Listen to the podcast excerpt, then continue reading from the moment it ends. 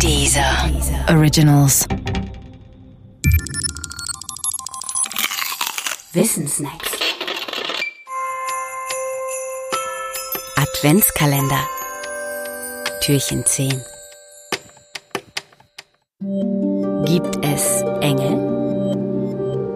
Ja, Engel gibt es in den Erzählungen der Menschen. Und zwar ganz verschiedene. Zum Beispiel Schutzengel. Schutzengel sind Bodyguards für Leib und Seele, auch für die von Geliebten, besonders von Kindern. An Schutzengel zu denken, befreit manche sogar von Sorgen. Erzählt wird auch von Erzengeln, die sollen die Ersten unter den Engeln sein. Sie haben sogar Namen, Gabriel zum Beispiel, der die Geburt Jesu ankündigt, oder Michael, der mit seinen Helfern den Teufel vom Himmel auf die Erde stürzt. Und dann ist da noch eine ganze namenlose Heerschar von Engeln, die den Hofstaat Gottes ausmachen.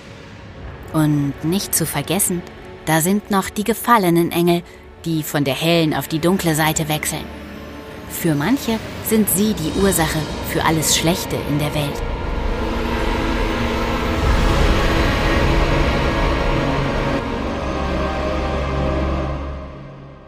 Die Engel in den Erzählungen sind ätherische Wesen, Geistwesen könnte man sagen. Sie sind Mittler und Boten. Sie stehen zwischen dem Menschen und Gott. Deshalb können sie gleichzeitig Namen tragen und doch im materiellen Sinn körperlos sein. Nun ist es das eine, von Engeln zu erzählen. Es ist das andere, zu fragen, ob es in der Welt etwas gibt, das diesen Erzählungen tatsächlich entspricht.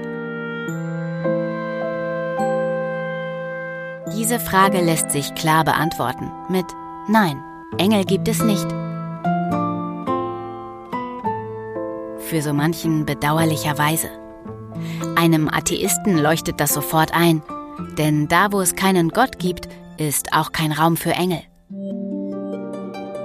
Unabhängig von der Gottesdebatte könnte eine Neugierige aber fragen, gibt es ganz allgemein gute Gründe, die für die Existenz von Geistwesen sprechen?